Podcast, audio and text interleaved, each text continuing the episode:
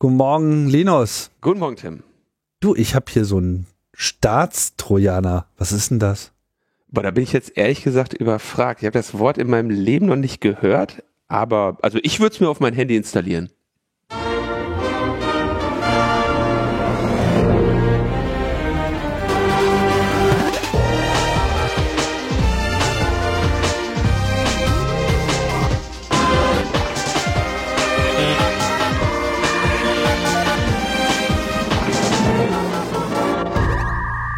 Logbuch Netzpolitik Nummer 382 vom 24. Februar 2021. Euer Gedanken- und Spaß-Trojaner, der sich in euer Hirn einfräst und dann aktiviert wird, wenn es wichtig ist.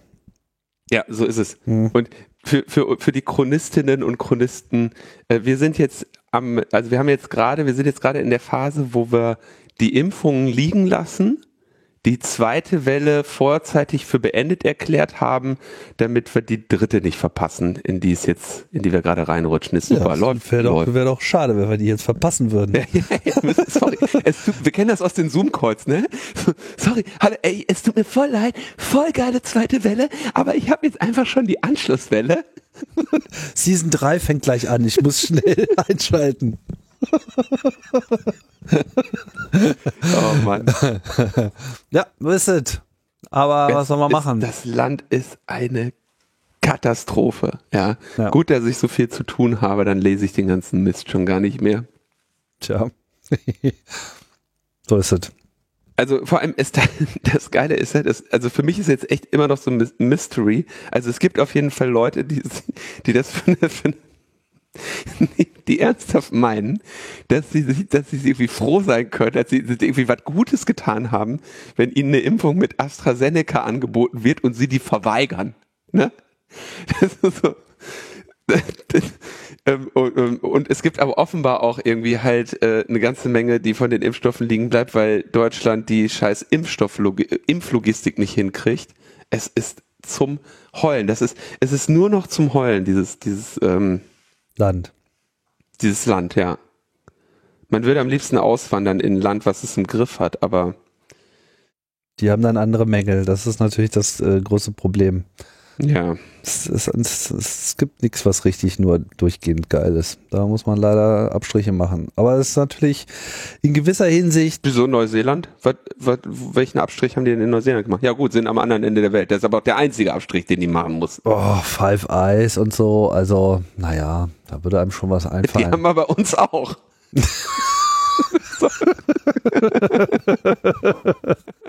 das stimmt. Hm. Okay, kommen wir zum Feedback. Also, Feedback. Ähm, in der Sendung zu den GameStop-Aktienscherzen haben wir uns ja relativ ausführlich über das Shorten von Tims Wohnwagen unterhalten. Das fanden einige von euch witzig. Deswegen weist uns Martin jetzt darauf hin, dass bei Ihnen tatsächlich Wohnwagen geschortet werden und er, er schickt uns einen Link auf den Paderborner Wohnmobilprozess. Das ist etwas, was Paderborn beschäftigt, ja. Und ähm, Money Quote, Betrüger hatten das Wohnmobil einer Familie aus Bielefeld gemietet und dann weiterverkauft. und die, äh, so, äh, also genau das, was ich ja auch mit Tims Wohnwagen gemacht habe. Und äh, der Prozess ging aber weiter, weil daraufhin haben die Opfer im Internet ein erfundenes Wohnmobil angeboten. Dann sind die Betrüger wiedergekommen und dann haben sie die der Polizei gemeldet und jetzt ist das alles, äh, also es ist spannend. Mit Paderborn und Bielefeld, da ist richtig was los.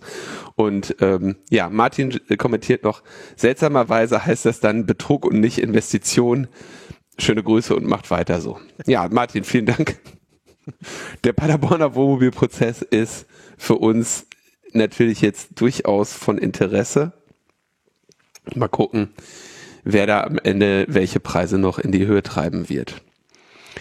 Dann hatten wir in unserer äh, Feedback-Runde im Clubhouse äh, noch einige Diskussionen über den Emotet Takedown, den ich glaube ich nicht äh, besonders gut in der Sendung besprochen habe. Deswegen möchte ich das jetzt noch mal ein bisschen ähm, konkretisieren. zwar habe ich da ja so ein bisschen gesagt, okay, das ist ein Hackback, ja, und da wurde von einigen gefragt, naja, aber ein Hackback ist doch eigentlich, wenn die Infrastruktur der Angreifer gehackt wird, um einen Schaden abzuwenden und ob die die überhaupt gehackt haben, kommt ja gar nicht so unbedingt in dieser Meldung vor. Das ist korrekt. Ähm, ich fand, es ist eher das, womit Hackbacks verteidigt werden oder womit Hackbacks beworben werden, nämlich dass es einen laufenden, ein laufendes Angriffsgeschehen gibt, welches durch Angriffe oder Eingriffe in die Integrität von Systemen gemindert werden kann. Ja, und was hier passiert ist, ist ja, dass sie die Command and Control Infrastruktur übernommen haben so, ob das jetzt ein Hack war oder nicht, sei dahingestellt. Aber dass sie ja jetzt dann die Systeme, die mit dieser Command-and-Control-Infrastruktur ähm, äh, kommunizieren, quasi desinfizieren. Und das ist ein Eingriff in die Integrität der Systeme der Betroffenen. Ne? Es, es sind zwar gehackte Systeme, aber jetzt wirkt eine staatliche Stelle auf diese Systeme ein. Und das kann eben sicherlich in dieser Form nicht legal gewesen sein. So, dass dafür haben die nicht die Befugnis. Und da gibt es dann eben auch äh, inzwischen noch von weiseren Leuten, äh, die, die, Just, die Juristerei noch genauer studiert haben, eben auch gleichlautende Kommentare, die eben sagen, nee, das äh, durften die mit Sicherheit nicht. So. Spannend ist, dass es ja, wie ich schon sagte, unterm Strich eben etwas Positives ist, was da geschehen ist. Das ändert aber nichts daran, dass das konkret aber eben nicht legal war. Mich erinnert das so ein bisschen, ich will das jetzt mal äh, etwas übertreiben, aber es gab vor, ah, das ist viele Jahre her, da gab es, glaube ich, in Nordrhein-Westfalen so einen Folterprozess. Da hat ein Polizist einem des Mordes an einem Kind verdächtigten Folter angedroht. Mhm. Und der hat dann äh, tatsächlich unter der Androhung der Folter das Versteck verraten, in dem der dieses entführte Kind irgendwie gefangen gehalten hat. Ähm, wenn ich mich richtig erinnere, wurde da dann leider eine Leiche gefunden, was das Ganze natürlich jetzt nur noch dramatischer gemacht hat. Trotzdem musste sich dann natürlich dieser Polizist dafür verantworten, was er da getan hat. Und das war auch etwas, wo der Polizist, auch wenn ich das richtig in Erinnerung habe, wie gesagt, das ist viele Jahre her, ist etwas gewesen, wo der Polizist halt gesagt hat, so ja klar, mir war bewusst, dass ich hier einen Rechtsbruch begehe und dass ich mich dafür verantworten muss, aber es war von meiner Seite kalkuliert. Nichtsdestotrotz muss der natürlich äh, so war zumindest damals die Debatte, hart bestraft werden, weil du eben nicht sagen kannst, naja, die Gesetze gelten nur, wenn es schief geht und nicht, wenn es nicht schief geht. Weil wenn du, wenn du so argumentierst, dann hast du halt auch rucki zucki da dein äh, Guantanamo Bay stehen. Ne? Und das ist die Sache mit, mit dieser Emotet-Geschichte. Rechtlich ist das sehr schwierig, wie ich auch ähm, versucht habe in der Sendung zu sagen, weil wenn man diese Befugnis definieren möchte, wenn man dem Staat diese Befugnis geben möchte, du darfst Schadsoftware von den, Rech von den Rechnern deiner Bürgerinnen entfernen, dann musst du das halt auf eine Weise machen, die möglichst keinen Missbrauch in anderer Form ähm, erlaubt. Tatsächlich, jetzt wird's nur noch spannender, will das IT-Sicherheitsgesetz 2 tatsächlich dafür die rechtliche Grundlage schaffen für das BSI. Das analysiere ich gerade, weil ich da als Sachverständiger geladen bin nächste Woche in den, äh, ja wahrscheinlich, ja, Innenausschuss des Deutschen Bundestags. Dazu kommen wir gleich nochmal. Also da werden wir noch lange und viel weiter drüber reden. Gleichzeitig ist es einer der seltenen Fälle. Ne? Also wir diskutieren ja gerade in diesen IT-Sicherheitsgesetzen äh, Fälle, die letztendlich relativ selten eintreten. Also die Diskussion ist noch nicht vorbei. Tim, ich sehe, du hast schon den Daschner-Prozess in die Shownotes getan. Mhm. Kannst du jetzt vielleicht noch, weißt du, ob der Polizist dann am Ende äh, verurteilt wurde oder nicht? Äh, es gab eine Verwarnung mit Geldstrafe von 90 Tagessätzen zu je 120 Euro, insgesamt 10.800 gegen den Wolfgang Daschler, den Hauptangeklagten und nochmal 60 Tagessätze zu 60 Euro, also 3600 Euro gegen die zweite Person. Das ist der Kriminalhauptkommissar, der ja da irgendwie auch noch mit beteiligt war. Mhm. Ja. Mhm. Also es gab in dem Sinne eine Verurteilung. Ja. Ähm, ja.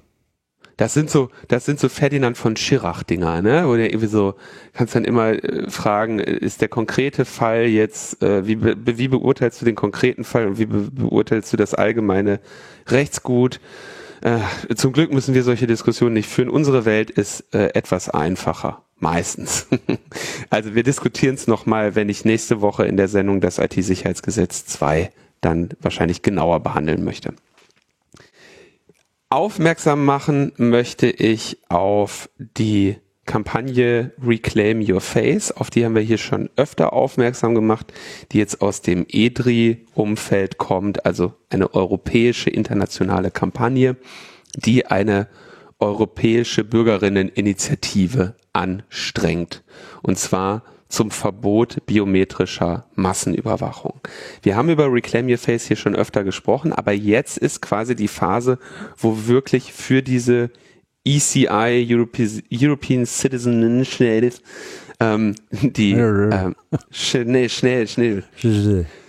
European Citizen Initiative äh, gesammelt wird. Und ähm, da könnt ihr euch jetzt alle mal schön eintragen. Das ist ein äh, Longshot, da müssen innerhalb eines Jahres eine Million Unterschriften in mindestens sieben EU-Ländern gesammelt werden und dann hat man die, hat die, haben die Initiatorinnen die Möglichkeit der äh, EU-Kommission äh, Vorschläge zu unterbreiten und da muss sich die Kommission in einer Anhörung dem EU-Parlament gegenüber äußern, wie sie sich beabsichtigt dazu zu verhalten. Und das ist eine ganze Menge Unterschriften, die da gesammelt werden wollen. Und es geht eben eigentlich darum, dass biometrische Massenüberwachung jetzt schon stattfindet. Wir haben die ersten Testballons, Thema Südkreuz, Thema PIM-Eyes, Thema, ähm, wie heißt dieses, diese andere, die es da noch gab, Clearview AI. Ne? Ähm, und das Problem von biometrischer Massenerfassung ist eben, dass es, dass sie Tracking wie im Online-Leben ermöglichen soll. Ne? Also ein Videodatenstrom ist relativ viel an Daten, aber wenn du den sinnvoll reduzierst, wer wann wo war, dann kannst du damit eben mittelfristig äh, eine Überwachung des öffentlichen Raumes so einfach machen wie eine Überwachung des Internets. Und ähm, das ist eine Risikotechnologie, für die man vielleicht erstmal das gesetzliche Rahmenwerk haben möchte, bevor sie entsteht. Ja, wo es vor allem sehr sinnvoll wäre, wenn man sich so sozusagen erstmal ganz grundsätzlich entscheidet, dass es erstmal ohne besonderen Grund, der dann mit vielleicht Ausnahmen zugelassen wird, verboten ist. Und zwar jedem. Und das ähm, wäre eine sehr, sehr wertvolle Grundlage, denn wenn das nicht so ist, dann werden wir sehen, dass das richtig Fahrt aufnimmt und dass es dann auch irgendwann fast nicht mehr wegzubekommen ist. Jetzt ist genau der richtige Zeitpunkt, da nochmal das Ganze, dem Ganzen nochmal einen Riegel vorzuschieben. Genau, und deswegen, also wir haben es bei vielen anderen Themen zu spät gemacht, ne? Wir haben dann irgendwie Datenschutzreformen in den 2000ern gemacht, als Facebook schon ein Milliardenkonzern war. Äh, lasst uns hoffen, dass das uns nicht bei äh, biometrischer Massenüberwachung passiert. Deswegen wirklich bitte gerne dort unterzeichnen, bitte gerne weitergeben. Es ist eben eine Petition, die, äh, die dann irgendwie äh, also Wert vor dem Parlament hat. Und das bedeutet, man muss dann natürlich auch eben vernünftige Daten angeben, um die kontrollierbar zu machen. Trotzdem dauert es irgendwie keine fünf Minuten, sich dort einzutragen. Wer es schon mal probiert hat und am Datumsfeld gescheitert ist, das äh, scheint jetzt zu funktionieren. Ich konnte mittlerweile meine, meine Teilnahme erfolgreich eintragen. Ja, das ist natürlich von äh, von, von äh, Open Source Fundamentalisten gebaut worden und wurde nicht unter Safari getestet und hat entsprechend auf dem, auf dem macOS Standard Browser ein paar Stunden nicht funktioniert. Ja, man muss auch immer noch Schrägstriche eingeben, warum auch immer, aber zumindest steht es da, dass man das muss. Passt schon. Okay. Also kriegt man schon hin. wie das immer so ist, wenn du so Massen-Campaign äh, startest, dann hast du halt in den ersten Stunden Probleme und dummerweise kostet dich das natürlich auch echt Unterzeichnerinnen, ne? Äh, weil die natürlich, die, der, der, der, der, die Welle ist einmal auf Twitter und dann haben sie halt geklickt oder nicht. Und wenn das irgendwie nicht funktioniert hat, deswegen gerne auch andere Leute davon überzeugen und dort zu. Nochmal eine zweite Welle auslösen. Genau. Ja, kann, kann man noch eine zweite und eine dritte Welle gebrauchen. so, und du darfst wieder in den Bundestag mit Maske wahrscheinlich. Oder läuft das alles online jetzt? Äh, erzähl auch mal also mir wurde angeboten, äh, eine Videoschaltung oder vor Ort, da ich ja nicht allzu weit weg vom äh, Reichstag wohne, liebäugle ich eigentlich mit dem Gedanken, dorthin zu gehen. Andererseits sind, glaube ich, fast alle anderen Sachverständigen auch remote da, weshalb ich nicht weiß, wie viele Leute ich da antreffe. Ich habe die Entscheidung noch nicht so ganz getroffen, werde ich wahrscheinlich morgen, übermorgen mir mal überlegen, wie ich das mache. Ob ich lieber dorthin gehe und mich von denen dort filmen lasse oder das hier selber zu Hause mache und es wäre halt eigentlich auch mal witzig so, weißt du, eine Sachverständigenauskunft an dem Bundestag in Unabux zu Hause zu machen. Das ist eigentlich auch lustig, weißt du. Also der Reiz ist da, weißt du, man kriegt die Chance nochmal, ne? Linus, aber was ist denn, wenn sie dann die Nationalhymne einspielen und alle müssen aufstehen? Ich habe ich hab doch einen Stehschreibtisch, Tim. Ich, ich mache meine Remote-Vorträge eh stehend. Ich sehe, du hast deine OPSEC am Start. Ich habe meine OPSEC am Start. Ja. Ich habe auch einen Screen hier, einen Greenscreen und so. Das kriegen wir hin. Ja, wobei eine ähm, Jeans wäre vielleicht auch jetzt nicht so schlecht. Die passt nicht mehr. Ach so. Corona bedingt kann ich jetzt leider nicht aufstehen zu Nationalhymne. Sorry. Außerdem spielen im Bundestag nicht die Nationalhymne, da muss man auch nicht aufstehen. Ach ja, na gut. Ähm, Wenn sie da nicht spielen, wo denn überhaupt sonst noch? Ach so, beim Präsidenten. Ja, okay. Im Deutschlandfunk um Mitternacht oder so. Ähm, ich muss, äh, genau, ich muss eine Stellungnahme ab, oder ich muss, eine, ist eine Sachverständigenanhörung zum IT-Sicherheitsgesetz 2. Das war ja jetzt seit über zwei Jahren in der Mache und im, im Fleischwolf. Und ähm, ja, es hat mich etwas blöd erwischt, weil mh, hm, der ursprüngliche Termin, der mir mal angekündigt war, war der 15.3. Und ich habe dann so mir das für den 15.3. in den Kalender gesetzt und habe mir die Woche davor schön freigeschaufelt und die Woche davor auch ein bisschen leerer und habe mir jetzt so die letzten beiden Wochen sehr voll mit Arbeit gepackt. Und dann kam so irgendwann die Einladung jetzt so, ja, alles klar, erster, dritter, Neumann, ne, Innenausschuss. Und ähm, ja, die, mir, an mir war vorbeigegangen, dass sie den Termin nochmal verlegt hatten, was jetzt also entsprechend mein letztes Wochenende und mein nächstes Wochenende und meine Abende ein bisschen mit dem Lesen der 120 Seiten füllt und dem Formulieren einer Stellungnahme dazu. Deswegen behandeln wir das auch einfach erstmal in der nächsten Sendung ausführlich. Es ist ein paar Jahre her, ich war nämlich auch schon zu dem ersten IT-Sicherheitsgesetz 2015 äh, Sachverständiger. Da habe ich jetzt meine alte Stellungnahme nochmal rausgesucht und ein Video von der Anhörung gibt's auch. Und dann haben wir das erste Mal über das ähm, geplante IT-Sicherheitsgesetz 2.0 habe ich eine Sendung mit Frank gemacht, die war am 15. April 2019. Also man sieht, dieses Themenfeld ist äh, von einer ungeheuren Dynamik geprägt, mhm.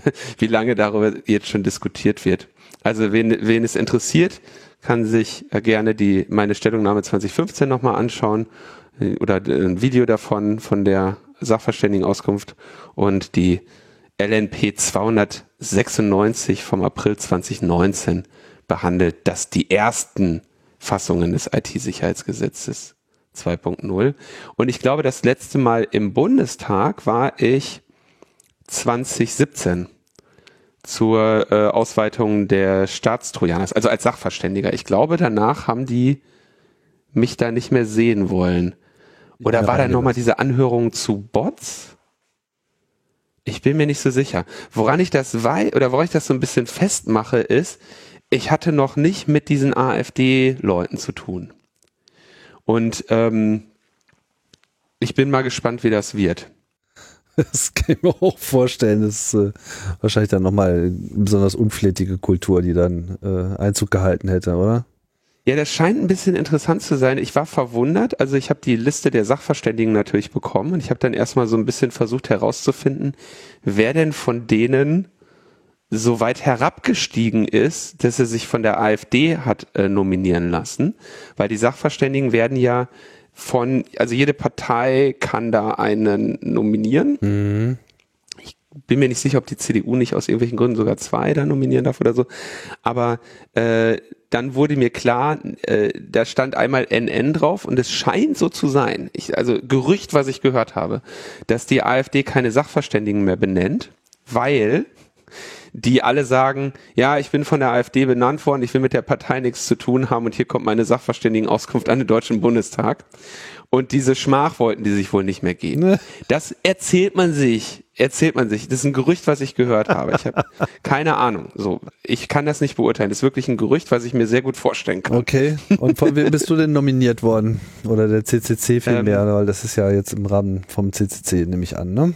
Das ist, äh, ich gehe da als Vertreter des CCC hin und ich bin gebeten worden von der Grünen Partei, Alright. äh, von Bündnis 90, die Grünen, äh, von Konstantin von Notz, der ja der Innenexperte der Grünen ist, auf dessen Bitte äh, werde ich mich damit auseinandersetzen.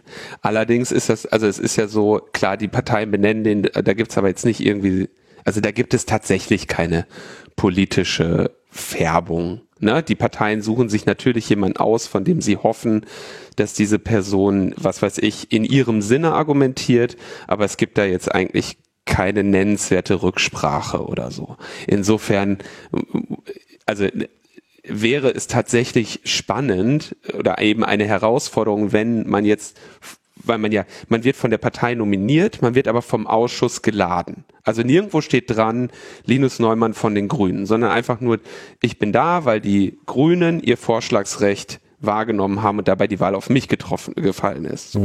Und das könnte eben, wäre genauso, wenn jetzt die AfD das gemacht hätte. Und dann kann ich auch verstehen, dass man als ne, potenzieller sachverständiger Bürger in einem Bundestagsausschuss sich natürlich überlegt, na ja, äh, sage ich jetzt, ich, ich bin, ich äußere mich nicht im Bundestagsausschuss zu einem Gesetzesvorhaben, weil die Partei, die mich benannt hat, mir nicht gefällt, obwohl ich mit der in keiner Form affiliiert bin und auch nicht sein muss und die Einladung durch das Ausschusssekretariat erfolgt ist. Ne? Also ich kann schon verstehen, warum einige Menschen dann eben einer solchen ähm, Nominierung folgen und sich dann eben von der Partei distanzieren. Aber insgesamt muss ich ja ohnehin sagen, dass ich da als Sachverständiger hingehe und eben Sachverstand anbringe und nicht ähm, Parteipolitik. Ne? Das äh, ist auch allen klar. Insofern gibt es auch keine Bemühungen von irgendjemandem, mir zu sagen, was ich da sagen soll. Wobei sich natürlich die Parteien, die im Innenausschuss sitzen, ungefähr denken können, was äh, ja ein Vertreter des CCC zum IT-Sicherheitsgesetz sagen wird. Und wie läuft das so technisch? Schreiben die eine Mail, rufen die an oder leuchten die mittlerweile so ein Pesthörnchen in die Wolken? Äh, äh, also üblicherweise kriegst du halt einen Anruf, wo gefragt wird, sag mal, äh, wir, über, wir überlegen, dich da zu nominieren, hast du an dem Tag Zeit, hast du da Bock drauf, passt dir das gerade in den Kram? Und dann äh, sagst du jo und dann geben die halt die Daten. Also ganz langweilig, kein, kein Superhelden-Shit oder so. Naja, gut. Da arbeiten Nee. wir noch dran. Das ist auch Neuland. Ne? Superhelden-Shit ist dann eher äh, die, die Kompensation, die du dafür kriegst, nämlich, ich glaube, so gut, also so gut wie keine. Händedruck sozusagen.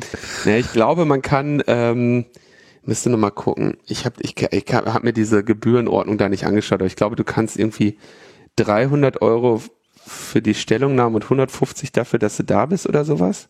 Aber auch nur, wenn die anerkennen, dass du ein Sachverständiger bist und nicht ein Interessenvertreter. Und die versuchen, also das ist dann immer so, dass sie dann sagen, ja, aber der Chaos Computer Club ist ja eine Interessenvertretung. Und dann sagst du, nee Leute, ich bin als Sachverständiger zum Fachgesetz äh, ge geladen worden, äh, was ne, worauf ich natürlich Wert lege, dass ich dann nicht irgendwie einen Interessenverband vertrete, wie irgendwelche, sagen wir mal, Branchenverbände. Und äh, ja, das ist also, naja, steht in keinem, keinem Verhältnis zum Aufwand und ist natürlich äh, diese Interessenverbände, die werden ja von ihren die haben ja, die kriegen ja ein Gehalt. Ja, ne? ich meine, da die, müssen sie ja auch mal sagen können, äh, welche, wessen Interessen denn der CCC angeblich vertritt. Äh, Da sollten sie auch mal eine Liste genau, machen. das ist auch. Also wenn die dann da mal, äh, ich guck mal gerade ganz kurz, die haben mir Papierkram Einladung, hier ist es, Datenschutzhinweise Einladung, Entschädigung, so. Entschädigung, Hotelrechnung, also Anreise, man Anreise mit der BVG. Ähm. Ich versichere die Richtigkeit, aber es steht jetzt nicht bei, was das.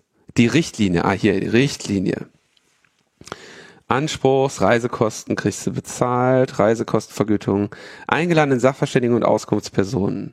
Also äh, Sachverständige sind eben die unabhängigen Auskunftspersonen, sind glaube ich eher, äh, genau, mit Ausnahme von Interessenvertreterinnen werden auf Antrag die entstandenen Reisekosten ersetzt. Bei der Feststellung der Reisekostenvergütung wird vom Grundsatz der Wirtschaftlichkeit und Sparsamkeit ausgegangen. Daher können tatsächlich entstandene Kosten nur insoweit erstattet werden, als sie im Sinne dieser Richtlinie notwendig sind. Erstattung für Flügen, Bahnkosten, Taxi, Übernachtung, Land Berlin erhebt, Übernachtungssteuer, ähm, so, und was steht da? Entschädigung. Die ist doch ganz klar. Schreibst du einfach hin, ein, ein Mittagessen. Ah, hier, guck mal. Vier- nee, Entschuldigung. Ich habe das überschätzt. Na? Pass auf. Also, die Entschädigung für Sachverständige und Auskunftspersonen beträgt pauschal 100 Euro. Für die Teilnahme an der Anhörung hat ein Sachverständiger oder eine Auskunftsperson auf Anforderung eine schriftliche Stellungnahme abgegeben, erhöht sich die pauschale Entschädigung um 150 Euro. Also 250 Euro. Zack, auf den Tisch des Hauses. Mit oder ohne BVG-Ticket jetzt? BVG-Ticket noch on top. Ah, okay. aber natürlich nur, nur das Hin-Rück-Ticket, ne, weil Tagesticket. Mittagessen? Den Mittag, ne, von Essen steht hier nichts. Das hättest ja sagen können, hättest ja ein Mittagessen mit den Frontex-Freunden gehabt. 94.000 Euro. Genau. Da kommt da wieder was rein. Ja, unter Corona-Bedingungen mussten wir halt, ne, der ganzen Saal mieten.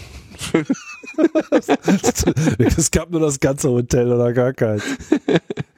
Genau, also 250 Euro kann ich mir da abholen. Aber äh, die Abrechnung dafür ist äh, so anstrengend. Ich weiß es noch nicht genau, ob ich mir den Scherz, Scherz mache oder nicht. Keine Ahnung. Ja, das ist es. Alles klar, da reden wir nächste Woche dann nochmal in Ruhe drüber. Es gab jetzt, also es ist jetzt eh gerade Anhörungszeit. Frank äh, Rieger, CCC, schreibt auch gerade noch an der Stellungnahme zur äh, TMG-Novelle, wenn ich mich nicht täusche, ähm, wo es darum geht, die ähm, Abhörkapazitäten eben auch auf die nummernbefreiten Tele, nicht nummerngebundenen Telemediendienste anzubinden. TKG-Novelle, so. Die ist auch am 1.3. Also da ist äh, Frank und ich könnten uns da eventuell die, die Klinke in die Hand geben. Also es ist gerade Anhörungszeit. Ähm, es war auch eine Anhörung zum BND-Gesetz. Das hatten wir ja hier immer wieder behandelt. Ich erinnere dran, wir hatten Klaus Landefeld dazu bei uns in der Jubiläumssendung. Und der Auslöser des BND-Gesetzes war ja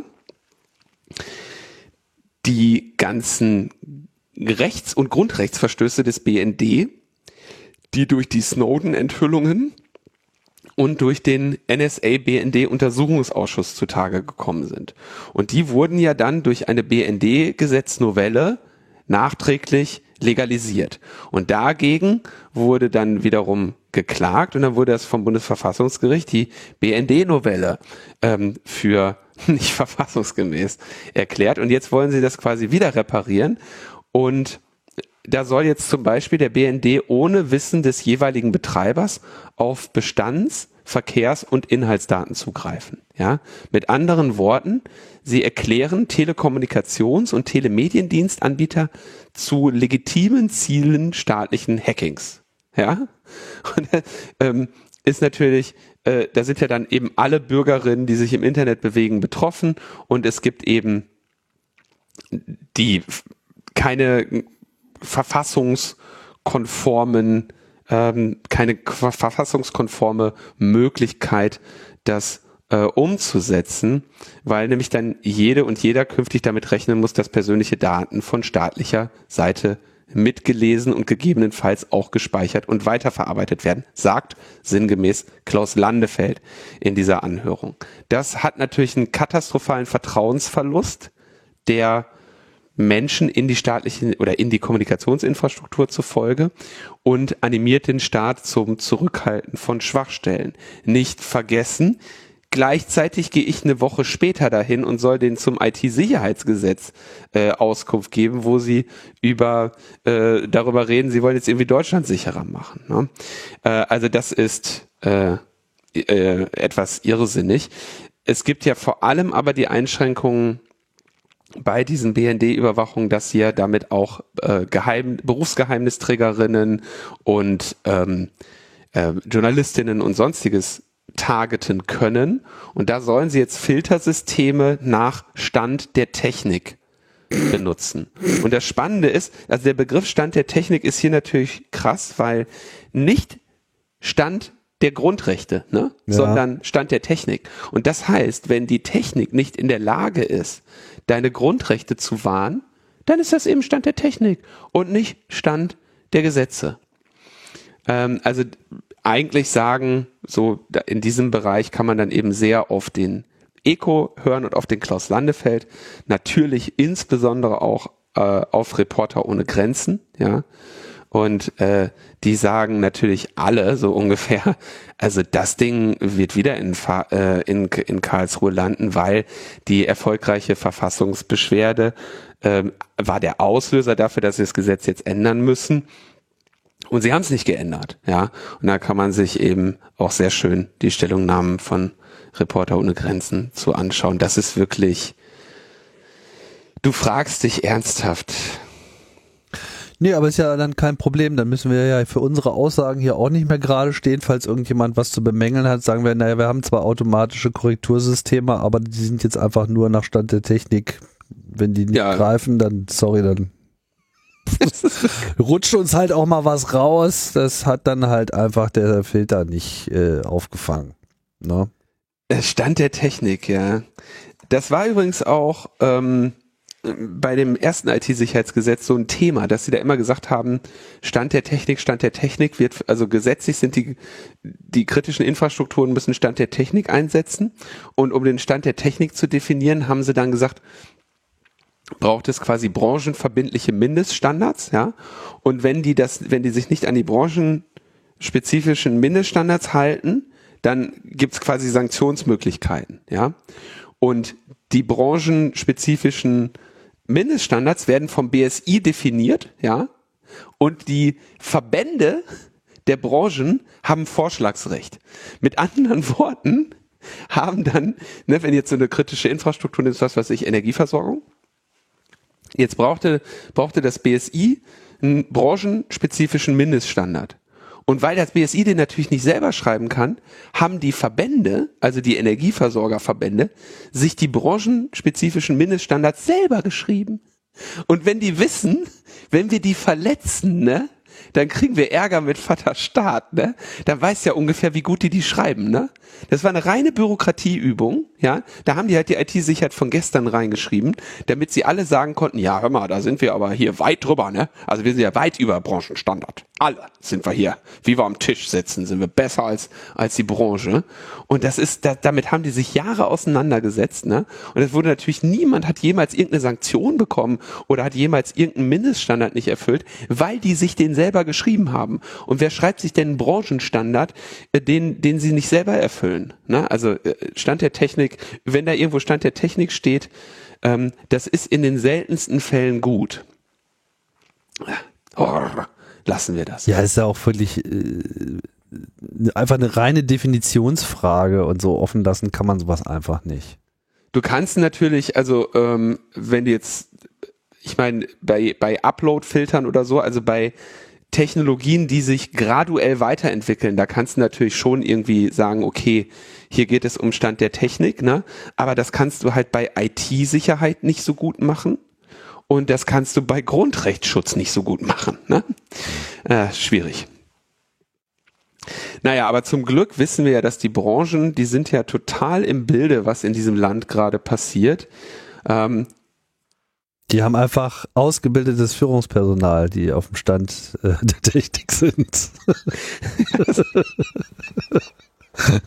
also Thilo Jung hat bei Jung und Naiv ein Interview gemacht mit Tim Höttges.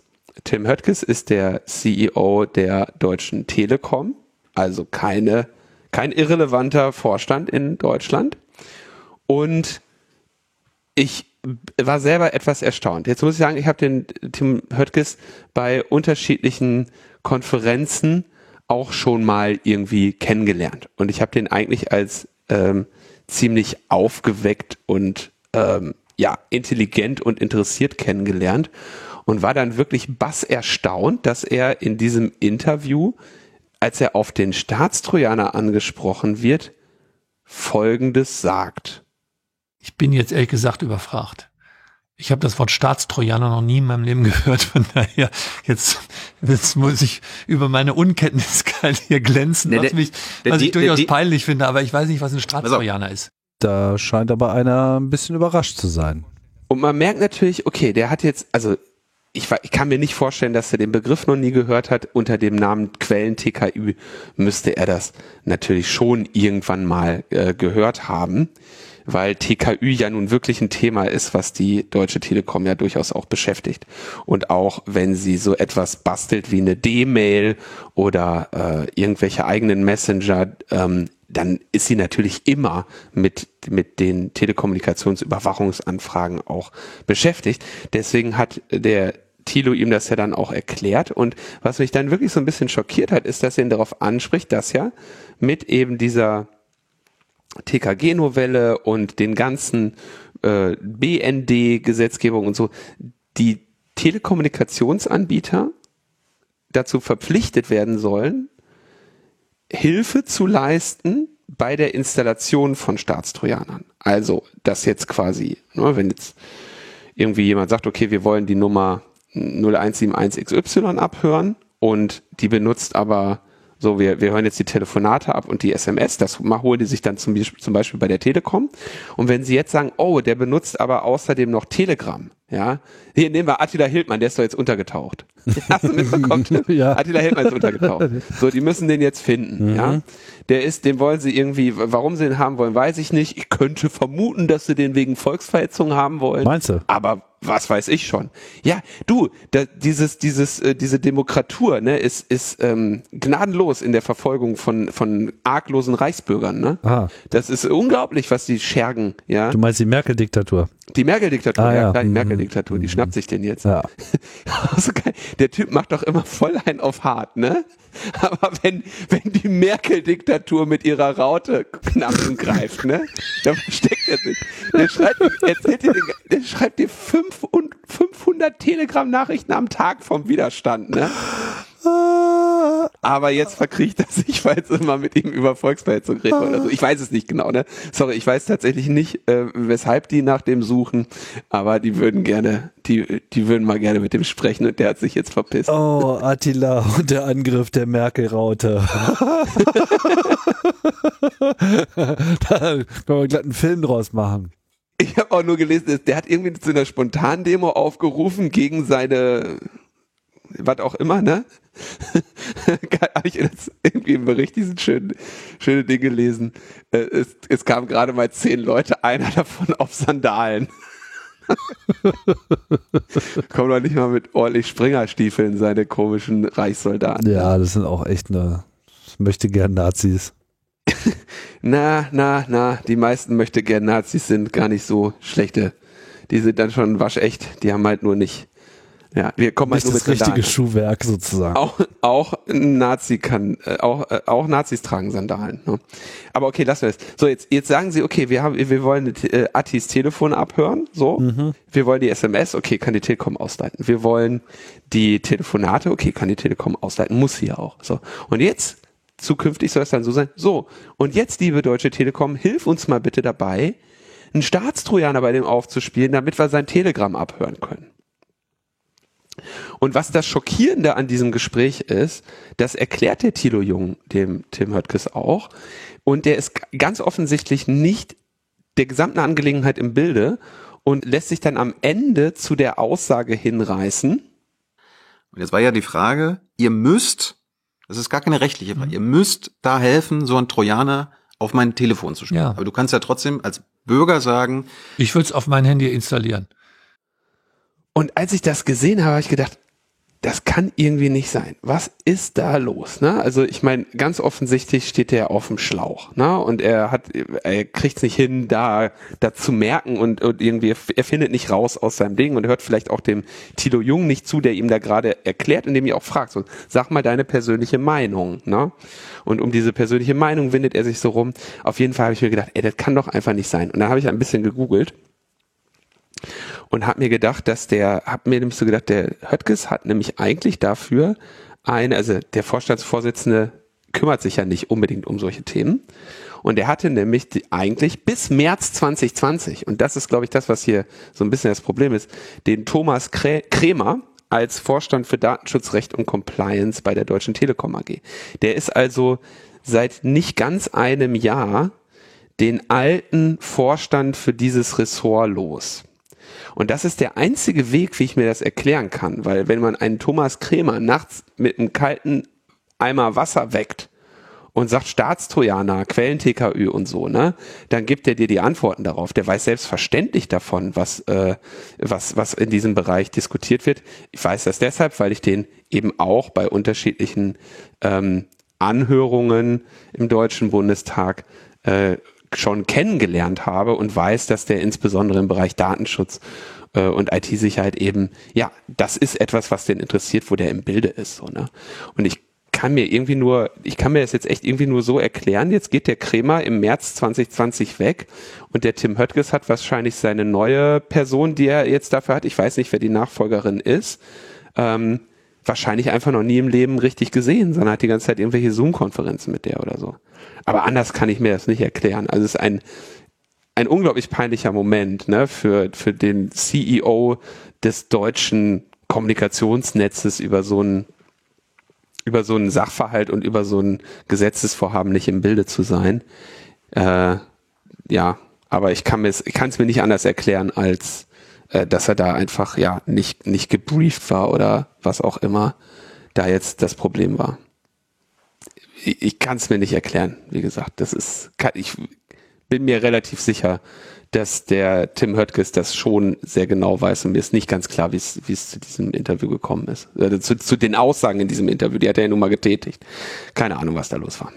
Ja, knapp zwei Stunden unterhaltsames Interview von Thilo Jung verlinken wir und dann habt ihr auch Spaß, wenn ihr euch das mal anhört. ja es ist manchmal ein bisschen gemein. Also dieses, dieses Format Jung und Naiv, ja, ich, ich, äh, ich glaube, das funktioniert äh, relativ gut äh, mit Leuten, die halt nicht wissen, was da auf sie zukommt. Andererseits funktioniert es halt sehr gut mit Leuten, die wissen, was da auf sie zukommt. Also wenn man sich da mal hier, wie hieß die, die Frau Petri, die da ähm, interviewt wurde, die schafft es natürlich dann auch so ein Format richtig gut zu füllen. Insofern, ja.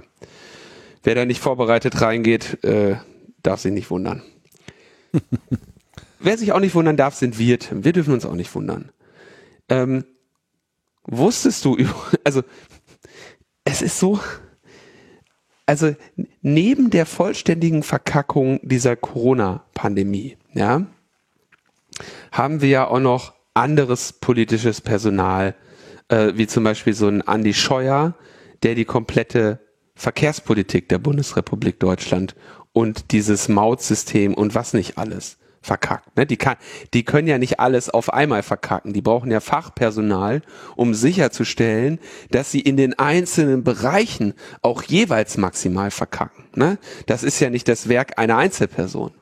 So und und auch nicht ab und zu mal was verkacken, sondern einfach nein, durchgehend. Durchgängig. Ja. So vier Jahre lang, zack.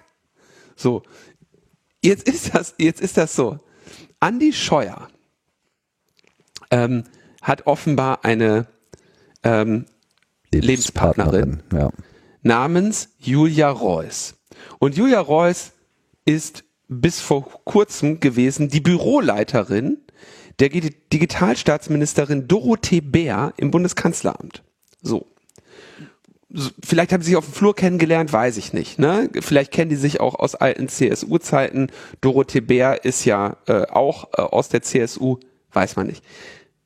Jetzt hat aber die äh, Julia Reuss sich entschieden, ihren Job zu wechseln. Und zwar äh, möchte sie ab jetzt für Facebook arbeiten. Als Public Policy Director Central Europe. Und sie wird dort äh, der, ihr Job dort wird sein, den Austausch zwischen Facebook und politischen Entscheidungsträgern sowie gesell zivilgesellschaftlichen Akteuren weiter voranzutreiben. So muss man sagen, Bomben, Bombenstelle. Ne? Ich meine, du hast, du bist äh, liiert mit dem Verkehrsminister. Deine ehemalige Chefin ist die ähm, Digitalstaatsministerin im Bundeskanzleramt. Wer würde die Qualifikation von Frau Preuß für diesen Job in Frage stellen? Ist doch völlig klar, dass Facebook äh, dieser Person den Job nimmt, äh, gibt. Ne? Also finde ich Finde ich völlig in Ordnung. Also kann ich aus Facebooks Perspektive total verstehen. Und solange äh, unsere, äh, solange wir keine Gesetze, äh, juristischen Gesetze oder Gesetze des Anstands haben, die so etwas verhindern, ähm, läuft das doch easy durch. Oder sehe ich das falsch, Tim? Haben wir keine Gesetze für Anstand? In der CSU nicht, nee. Ach so. Das mit dem Anstand haben wir nur, äh, ja, wo haben wir Gesetze des Anstands? Keine Ahnung. Bei anderen Parteien vor ein paar Jahren sind Politiker zurückgetreten, weil sie ein paar Bonusmeilen verflogen haben. Mhm. Dienstwagen genutzt haben und so, ja. Für private Ausflüge.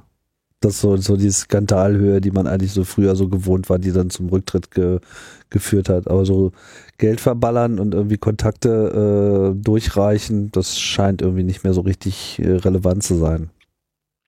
Dorothee Bär könnte das nicht machen für die gäbe es da eine, so einen direkten Wechsel, der wäre ihr verwehrt. Die müsste dann nochmal ein Jahr äh, bezahlten Urlaub nehmen oder so, bevor sie so eine Position einnehmen kann. Ne?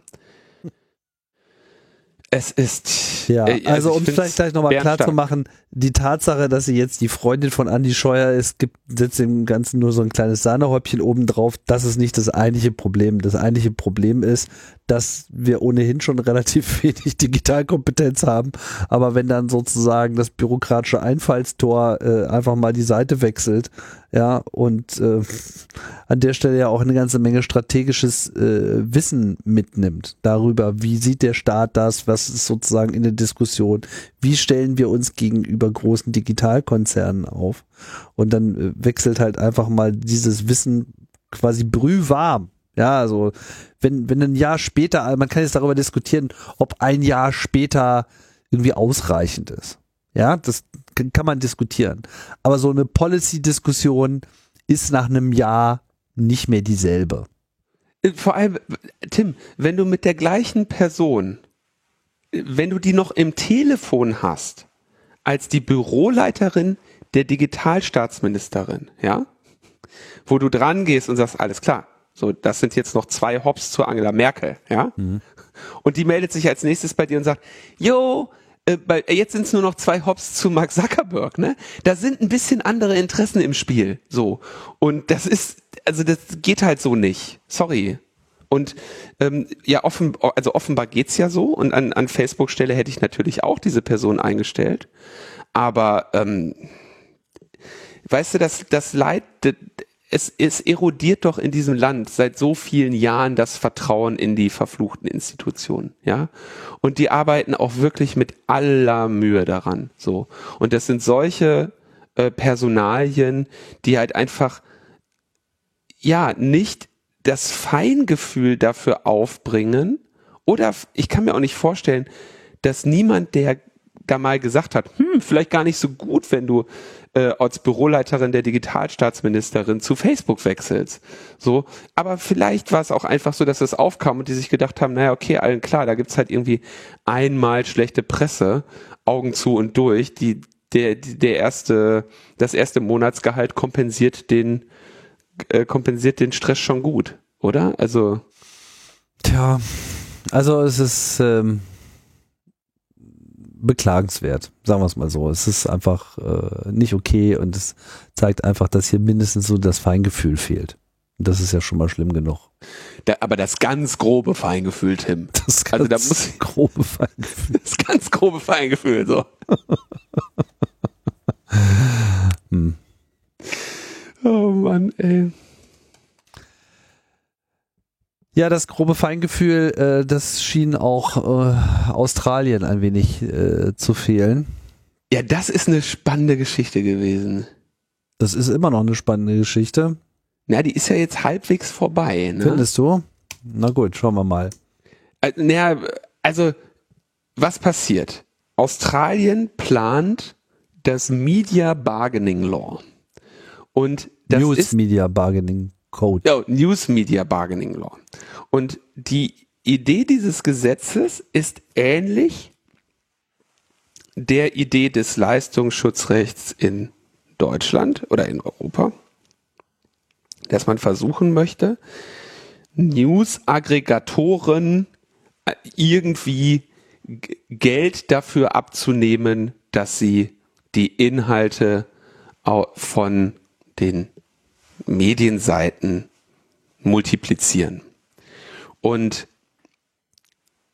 ich muss so ganz vorsichtig, es gibt einen, einen Anlass, sich darüber Gedanken zu machen, weil ja in zunehmendem Maße so soziale Netzwerke und auch bestimmte Google News Dinge einen eigentlich von der tatsächlichen Webseite der Anbieterin fernhalten.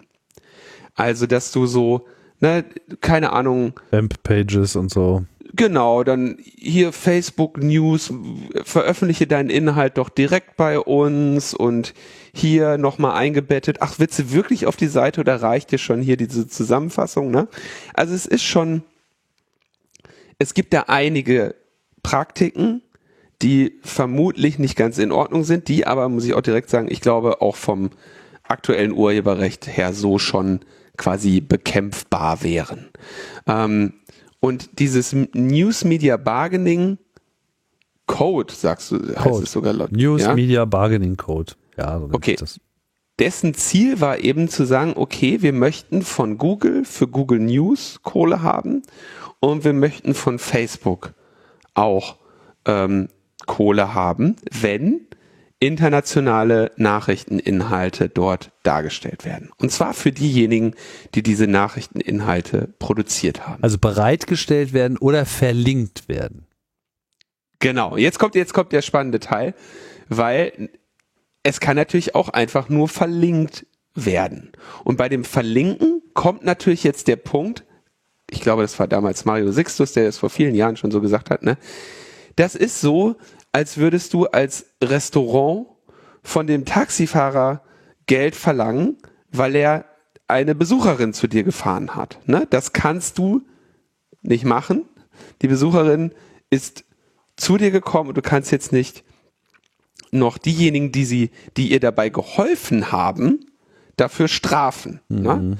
Und ähm, das ist also dieses Leistungsschutzrecht, was ja dann eben im Prinzip zum Ziel hat, dass das, was du brauchst, um Link zu machen, nämlich dass du da den Titel wenigstens hinschreibst, der dann kommt, wenn man da draufklickt, dass man das irgendwie kaputt macht, ne? Dass man und das ist ja im Prinzip die Idee des Leistungsschutzrechtes, das so eng zu fassen, dass du zwar sagst, natürlich kannst du da hinlinken, aber wenn du irgendwie Teile des Inhalts nimmst, um diesen Link zu markieren, dann hast du damit schon unser Urheberrecht äh, ja oder hast du etwas getan, wofür wir Kompensation haben möchten? Das ist ja die Idee des Leistungsschutzrechts. Am Ende aber nichts anderes als eine Linksteuerung, Linkkoststeuermachung, eine Linkteuermachung. Und jetzt fand ich das sehr spannend. Facebook hat dann gesagt, alles klar. Und da war dieses Gesetz noch nicht verabschiedet, ja. Ähm, ist immer noch nicht verabschiedet. Genau, es ist immer noch nicht verabschiedet, aber als Facebook diesen Schritt gemacht hat, war es auch nicht verabschiedet. Ich muss sagen, dieses Gesetz selber kam in, in Australien wie auch in Deutschland natürlich war es ein Wunschgesetz der großen Medienhäuser.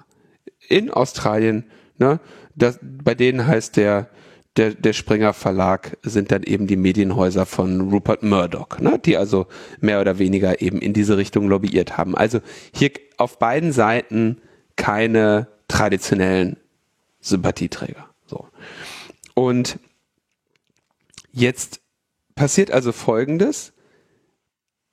Australien hat das, dieses Gesetz auf Entwurfsstadium und sagt, äh, wir möchten das tun. Und Facebook schon in, in, in Antizipation dieses Gesetzes, das noch gar nicht verabschiedet ist, schalten die im Prinzip ähm, dieses Verlinken ab. Also sie sagen, australische Verlage können jetzt nicht mehr irgendwelchen äh, Inhalt auf ihren Facebook-Pages posten.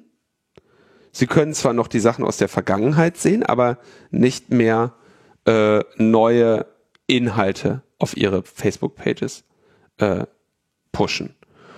Internationale können das zwar weitermachen, aber diese internationale Publisher, deren Links und Posts werden australischen Audiences nicht angezeigt. Also das wird, wenn jetzt irgendwie, was weiß ich, so die BBC oder sowas, ne, kann dann halt auf, auf Facebook posten, aber das wird nicht mehr der australischen Audience angezeigt.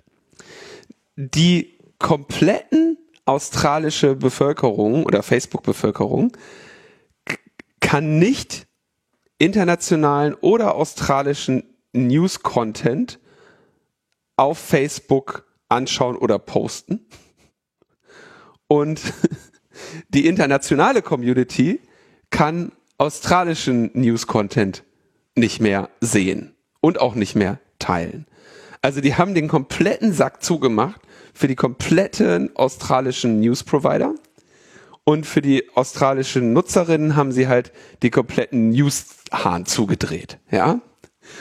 Und was ich, ich finde es interessant, wie sie das ähm, verargumentieren. Und zwar sagen sie sinngemäß, das Gesetz versteht fundamental nicht, wie das Verhältnis ist zwischen Facebook und diesen Publishern, die ihren News-Content dort verbreiten. Und sie grenzen sich ab von Google, äh, wo sie sagen, bei, bei der Google-Suche ähm, stellen die Publisher ja nicht freiwillig und gezielt ihren Content ein.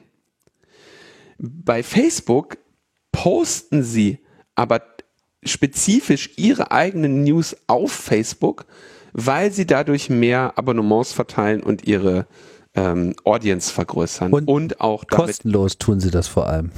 Genau. so. Und wer so sagt, wir bieten euch den kostenlosen Service an.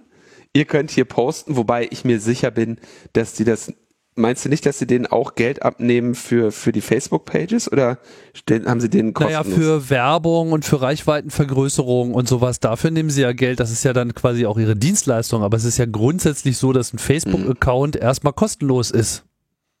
So.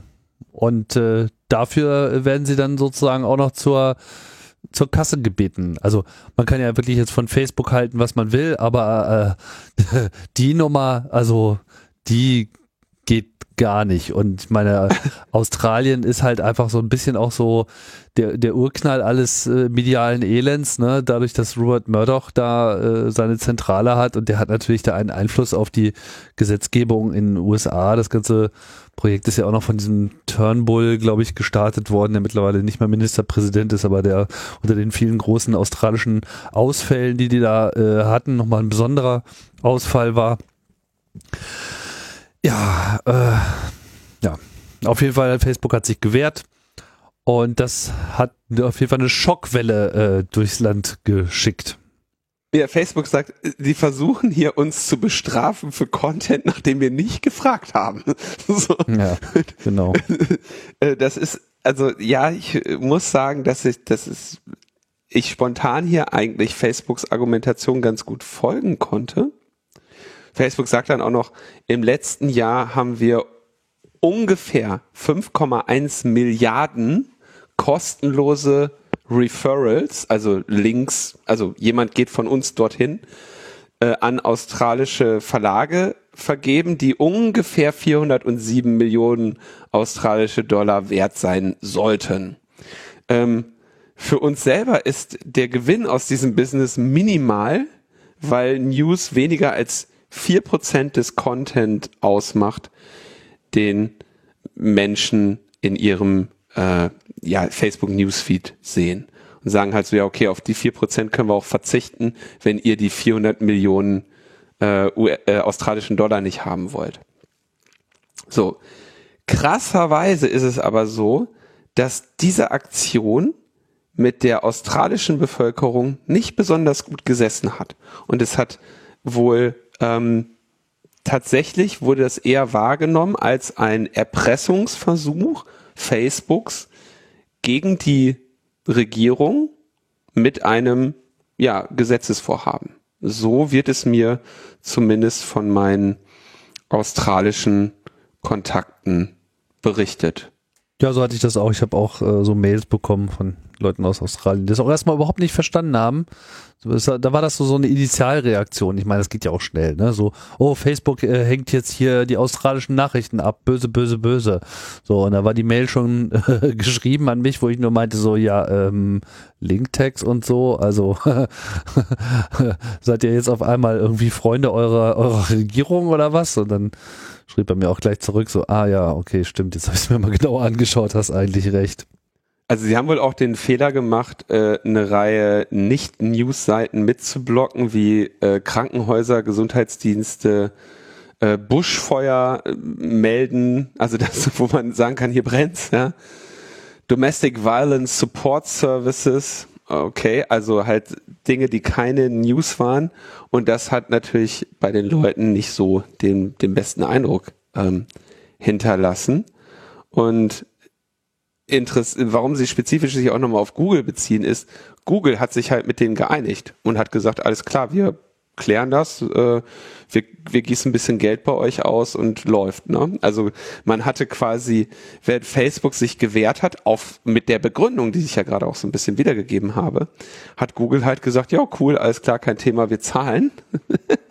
und ähm, ja, es ist wirklich äh, schief gegangen mit dem Ergebnis, dass Facebook jetzt vorgestern bekannt gegeben hat, dass sie nach Diskussionen mit äh, dem zuständigen Ministerien und Treasurer ähm, ein, eine Lösung gefunden haben. Und es wird jetzt irgendwie ein, ähm, es wird jetzt Änderungen an dem geplanten Gesetz geben. Und als Ergebnis dieser Änderungen können sie jetzt weiterhin äh, ihrem Interesse folgen, der Öffentlichkeit diese News zugänglich zu machen. Und wie sie sich geeinigt haben, ha sagen sie aber nicht so wirklich. Also sie sagen nur, ähm,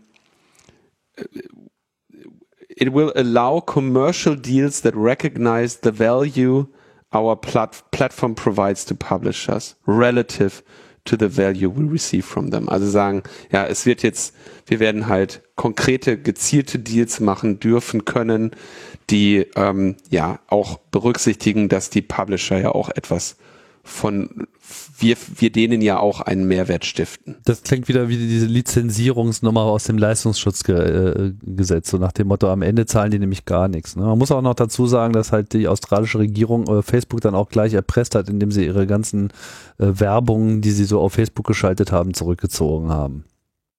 Hm. Also das ist, das, das läuft nicht sauber. So, das ist jetzt irgendwie, da, da gibt's jetzt irgendwie keine guten und keine bösen, sondern da versuchen die sich irgendwie äh, am Ende, glaube ich, auf Kosten der, der, der kleineren, ne, so nach dem Motto, Facebook ist zwar eigentlich das Ziel, aber dann stellen sie fest, so, hm, naja, okay, wenn die jetzt nicht so richtig mitspielen, dann klappt's auch nicht, aber so ganz drauf verzichten können wir jetzt auch nicht. Egal, dann zahlen halt die anderen. Und äh, mhm. wir machen mm. da irgendwelche speziellen Deals und Lizenzierungen, die dann wahrscheinlich Google und Facebook am Ende irgendwie nicht äh, im Wesentlichen nichts kosten und äh, dann haben aber alle irgendwie ihr Gesetz bekommen und dann ist das irgendwie durch und Robert Murdoch gibt äh, Ruhe. Ich meine, ich habe das so nur so ein bisschen aus dem Augenwinkel verfolgt, aber es war schon erstaunlich, wie auch äh, zum Beispiel in UK darüber berichtet wurde und das ist ja auch komplett Murdoch infestet, die ganze Medienlandschaft und äh, da sprangen dann so viele Leute irgendwie sofort vor die Kameras, die also da auf Facebook eingeprügelt haben. Das ist schon irgendwie nicht sauber. Also man sieht auch schon so, das, also wenn wir wirklich so ein, so ein mediale so eine, es gibt so eine Medienkrankheit, so eine Medienpandemie irgendwie auf diesem Planeten so und äh, die Wurzel, die sitzt schon in Australien. Ich glaube, das kann man schon irgendwie mal so festhalten. Also das ist, ich finde, also es ist ein, ich glaube auch, dass bei Facebook jetzt die Leute sitzen und sich denken so, what, Alter, wir hatten das Ding doch eigentlich in der Tasche. Wie haben wir es denn geschafft, das zu verkacken? Äh, ich, ich, also in Spanien war es ja dann zum Beispiel so, wenn ich das richtig erinnere, ne? Die haben ja, irgendwelche genau. Leistungsschutzrechte gemacht, dann hat Google halt gesagt, na okay, dann machen wir Google News aus, wenn ihr das nicht haben wollt. Und dann hast du lange Gesichter, ne? Weil Google News ja schon für viele Leute ganz, ganz hilfreich ist. Aber naja. hm. Spannendes, äh, also ich meine, du hat, es konnten ja auch auf beiden Seiten echt nicht die Guten gewinnen, ne? Nee, keine Guten da. okay, kommen wir äh, zu der nächsten völlig überraschenden Nachricht. Haben sich mal ein paar Leute hingesetzt und haben gesagt, okay, wir gucken uns mal eine Hiring AI an. Also eine AI, die anhand Videos äh, Menschen analysieren soll und dann zum Beispiel ihre Charaktereigenschaften prognostizieren soll. Ne? Ich habe, glaube ich, hier auch schon öfter mal erzählt. Ich glaube, dass es halt äh, in der Persönlichkeitspsychologie so die Basisannahme ist, dass es fünf Charaktereigenschaften gibt, die fundamental sind. Also fünf Eigenschaften, aus denen sich viele andere erklären lassen. Das ist äh, Offenheit für neue Erfahrungen. Ähm, das ist so ein bisschen, sag ich mal, der kulturelle Interessefaktor, der auch relativ stark äh, mit Intelligenz korreliert. Es gibt die Gewissenhaftigkeit, ne? also wie gewissenhaft man Dinge erledigt, wie, äh, wie pünktlich man ist und ne, Vereinbarungen einhalten und ne, sauber und sortieren und putzen und aufräumen und so. Ne?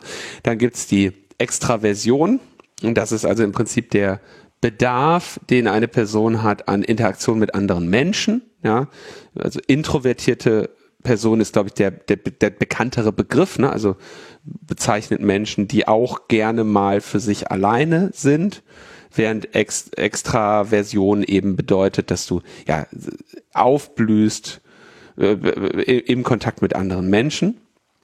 Dann gibt's die Verträglichkeit. Also so eine grundsätzliche Stimmung, ne, wenn irgendwas nicht passt, sagst du dann, okay, passt schon oder suchst du den Konflikt, setzt deine Interessen durch, ne? Und am Ende dann mit der fünften Basiseigenschaft die Skala Neurotizismus. Ja, denken jetzt viele immer zuerst an irgendwelche Freud-Geschichten ne, mit der Neurose, aber eigentlich lässt sich Neurotizismus am besten übersetzen durch, sagen wir mal, Ängstlichkeit. Ne? Also, und das sind immer Skalen, auf denen jeder Mensch hat quasi einen imaginären Wert auf einer Skala zwischen, ja, äh, wie auch immer du die normierst. Also kannst offen sein für neue Erfahrungen oder nicht, kannst gewissenhaft sein oder nicht, kannst introvertiert sein oder extrovertiert, verträglich oder nicht.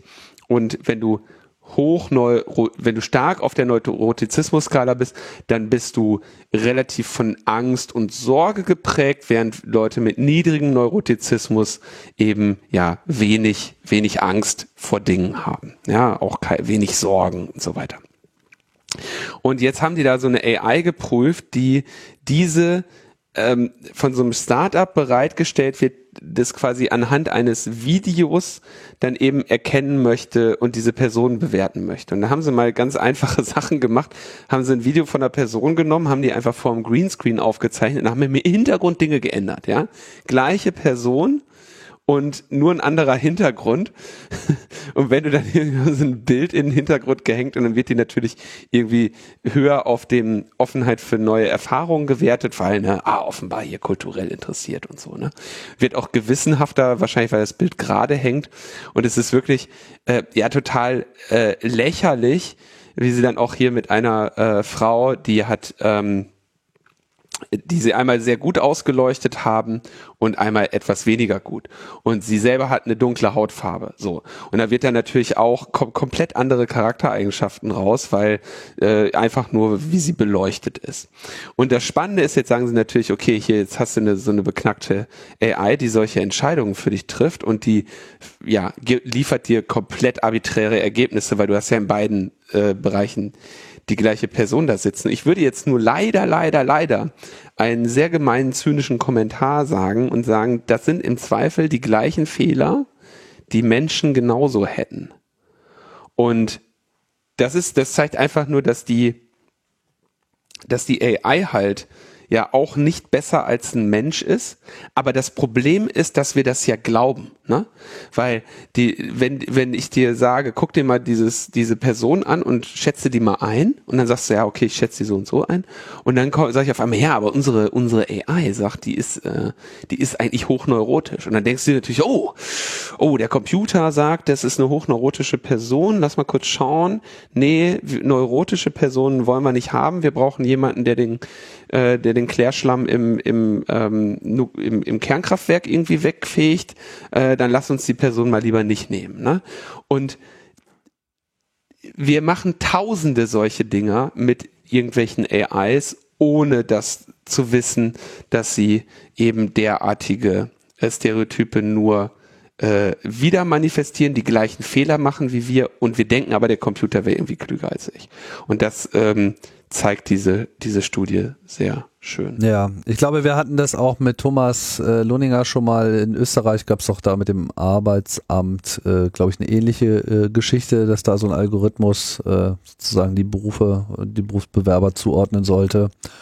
Und auch diese Systeme basieren halt einfach immer nur so auf dem bisher etablierten äh, Wissen, ne? sodass dann einfach Frauen zu kurz kommen. Also alles, was Minderheit ist und benachteiligt ist in dem Prozess, das ist dann quasi in so einer AI, in so, in so einem Lernmodell, das hat sozusagen einfach nur die, die alte Welt gelernt. Und genau die wendet sie dann auch an. Und nichts anderes kommt dann auch am Ende dabei raus. Das heißt, du lernst einfach quasi das Ignorieren von ähm, ja, Randgruppen auf der einen Seite, beziehungsweise du, du trägst eigentlich die manifestierten Probleme weiter fort. Und deswegen, das ist auch etwas, glaube ich, was diese Gesellschaft lernen muss, dass eine AI, das klingt ganz fancy, ne? So, ah ja, Intelligenz und so, voll gut, hat man viel zu wenig von. Sondern es ist ein, eigentlich was anderes. Es ist einfach ein gelerntes System und diese Lernsysteme funktionieren super, um irgendwie Schrauben auf einem Fließband zu erkennen, weil da weiß er irgendwann mal, wie eine Schraube aussieht und wenn die Schrauben sich so ein bisschen ändern, dann kriegt er das irgendwie schon hin. Aber Aussagen über eine Zukunft, die auch, sagen wir mal, Werte und Policies äh, in sich tragen sollen, sind einfach mit dem, mit dem Alten so nicht abzudecken. Und deswegen ist es sehr, sehr, sehr schwierig, da auf diese Algorithmen zu setzen. Ja, das ist, und die Frage, weißt du, was das, das Spannende ist? Das ist ja ein Start-up, was das als Produkt anbietet. Ne? Ja. Und letztendlich ist das, sag ich mal, allenfalls eine das, was hier damit gemacht wurde, ne, so eine, so eine Basisvalidierung, die haben die offenbar nicht gemacht. Das heißt, das Produkt, was die sich anschicken, irgendjemandem anzudienen oder wo, wo sie von irgendwelchen Investorinnen Kohle für haben, um, um, um letztendlich ein paar Experimente mit irgendeiner AI zu machen, von der sie selber nicht wissen, was sie drauf hat, ja, ähm, das wird dann hier mit einem relativ einfachen Setting sofort auf die Probe gestellt. Und das sind, und, und, und entblößt, ja. Und das ist offenbar die Qualitätssicherung, die die selber nicht vornehmen. Ich glaube, wir haben auch über diesen Fall gesprochen, wenn ich mich nicht täusche. Ich glaube, das war bei GitHub. Ich glaube, das war bei GitHub oder war es bei Amazon? Wir werden Amazon. Klingt sonst, äh, ja, ja. Amazon hat das, glaube ich, die, die hat das mal abge die hatten das mal äh, probiert, um neue Leute zu finden und haben es dann aber wieder eingestellt. Nee, nee, die haben folgendes gemacht. Die haben gesagt, alles klar, wir kriegen ja alle Bewerbungen digital rein. Ne? Mhm. Und ähm, wir können jetzt einfach mal eine AI lernen lassen, den zu erkennen, welche wir am Ende angenommen haben. Ja, und dann soll die bitte nur zu den ähm, zu den Vorstellungsgesprächen die Leute mit der höchsten Wahrscheinlichkeit einladen, dass wir sie annehmen. So, was ist das Problem in dem Versuchsaufbau? Das Problem in dem Versuchsaufbau ist, dass zwischen dem, dass du die Leute nimmst und dass sie alle eine Bewerbung bei dir eintüten, äh, äh, liegt ja schon der Mensch, der potenziell von Vorurteilen geprägt die Entscheidung trifft, wer überhaupt zum Vorstellungsgespräch eingeladen wird und wer nicht. So. Und was die jetzt gemacht haben, die haben einfach eine AI lernen lassen und haben dann gesagt, alles klar, stellt sich raus, die AI ist wirklich besser, weil die Leute, die sie uns vorschlägt, wir haben mehr Vorstellungsgespräche mit Abschluss. Das heißt, die hat tatsächlich gut die Person abgebildet, die die Auswahl zu den Vorstellungsgesprächen macht, nur noch ein bisschen besser, nämlich sie hat dann auch noch die Person mit abgebildet, die bei den Vorstellungsgesprächen dann am Ende die Auswahl treffen, wen sie einstellen oder nicht. So. Was hat sich rausgestellt? Das Ding hat eisenhart gegen ähm, Frauen und Minderheiten ähm, diskriminiert und es war, wie es bei einer AI üblich ist, nicht erkennbar, das oder warum sie das tut. Du kannst natürlich dann nur irgendwie, ähm, je nachdem wie groß der Datensatz ist, kann das Ding vielleicht zum Beispiel nach, ja, was weiß ich, Art der Schule ähm, aussuchen. Ne? Ich glaube, Namen und Hautfarbe haben sie bewusst nicht reingefüttert aber es hat quasi die unterliegenden Faktoren der Benachteiligung. Ja, also in Deutschland wäre das jetzt zum Beispiel so was, was relativ einfaches. Äh, in meiner Generation wäre halt noch gewesen, ein Mann äh, oder männliche Person erkennst du daran, dass die ein Jahr später bei gleichem Geburtsjahr in die Universität eintritt. Ja, weil die zwischendurch noch ähm, äh, Zivildienst oder ähm, äh, oder Bundeswehr oder so ein Quatsch machen musste. Ne? Ähm, und du hast natürlich relativ viele nicht direkte Faktoren, die aber nun mal stark mit so etwas wie ethnischem Hintergrund und den damit einhergehenden Benachteiligungen korreliert sind, so dass diese AI halt am Ende ganz klar gegen äh, Frauen und Minderheiten diskriminiert hat. Und letztendlich hatten die ihren vorherigen Bias jetzt einfach nur in den Computer gegossen. Ja. Die Manifestierung der Vorurteile. Und dann, so kriegst du deine persönlich, äh, so kriegst du deine Gesellschaft auch nicht geändert, ne? Wenn du sagst, alles klar, wenn du sagst, ja, die Vorurteile sind halt so, die, die bestätigen wir jetzt einfach, wir, wir, wir wiederholen die einfach die ganze Zeit, brauchst du dich nicht zu wundern. Wir könnten so schöne Sachen machen mit den Computern, ne? Ja, das stimmt. Aber soll nie sein.